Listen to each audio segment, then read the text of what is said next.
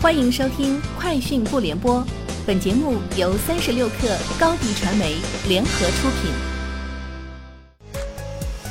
网络新商业领域全天最热消息，欢迎收听《快讯不联播》。今天是二零二一年十二月二十八号。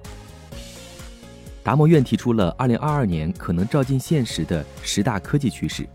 覆盖人工智能、芯片、计算和通信等领域，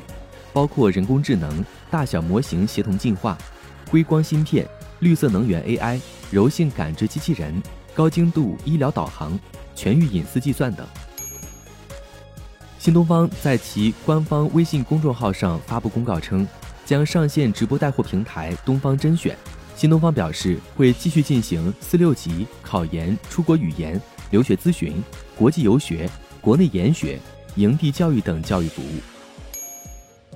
有赞产品团队近日发布了二零二一有赞微商城明星产品盘点，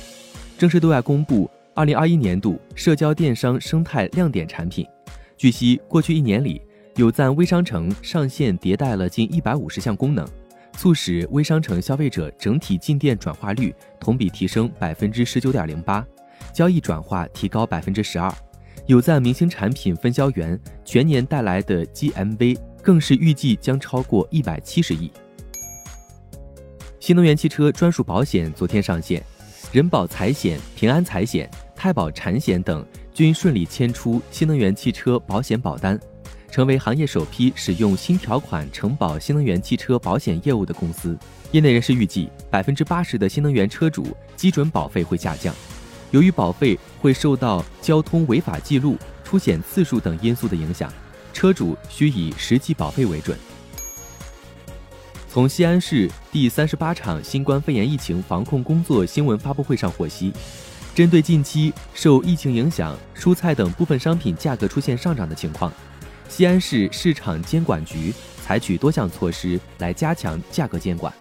严厉打击哄抬物价等违法经营行为，约谈规模较大的连锁商超、农产品批发市场主体一百一十多户。京东、美团、盒马等二十余家电商公司和连锁商超、医药企业网络销售平台，责令企业树立大局意识，平抑价格，加强配送，做好稳价保供工作，实时监控市场价格。苏宁集团向所有参与与内部借款的苏宁集团各产业、苏宁易购员工们发布内部信称。苏宁集团近期继续筹措资金偿还员工内部借款。根据筹措资金到位情况，昨天已经完成偿还员工借款本金的百分之一。集团力争在二零二二年六月三十号前将全部本金偿还完毕。内部信显示，苏宁集团称，始终将偿还员工借款作为头等大事，筹集资金一旦到位，及时偿还。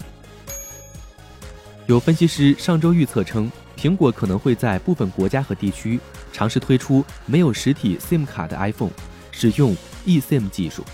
具体将从 iPhone 十五 Pro 开始。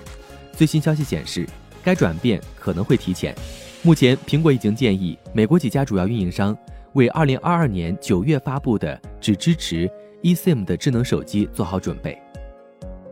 以上就是今天节目的全部内容，明天见。